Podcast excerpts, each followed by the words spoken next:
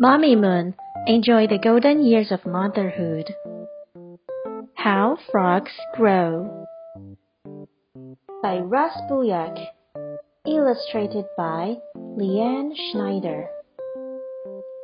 A frog lays eggs in water.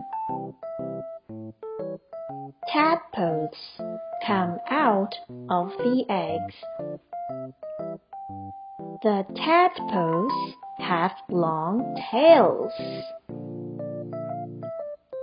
The tadpoles grow back legs. The tadpoles grow front legs. The tadpoles are now froglets. The froglets grow and grow. Their tails get smaller and smaller. The froglets are now frogs. Boys and girls, do you know how frogs grow? You may talk about the process of frog life cycle. See if you can remember it. Quiz time! Number one.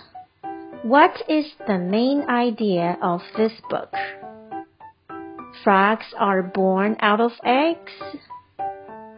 Frogs change as they grow. Or frogs have four legs and no tail. The answer is frogs change as they grow. Number 2.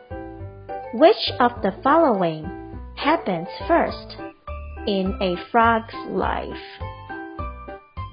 Tadpoles become froglets. Tadpoles come out of eggs. Or tadpoles grow back legs. That's right. Tadpoles come out of the eggs is the first thing in a frog's life. Number three. Tadpoles have blank tails. Long tails, fat tails, or short tails.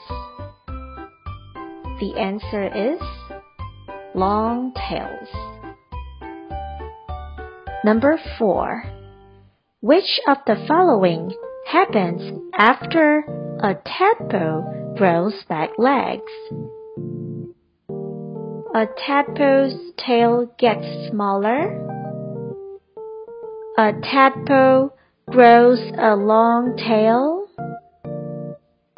A tadpole comes out of an egg.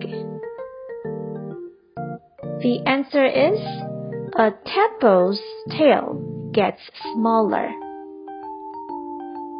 Number 5. What is a tadpole? Is it a baby frog? An adult frog? Or a froglet? The answer is a baby frog. Were you right?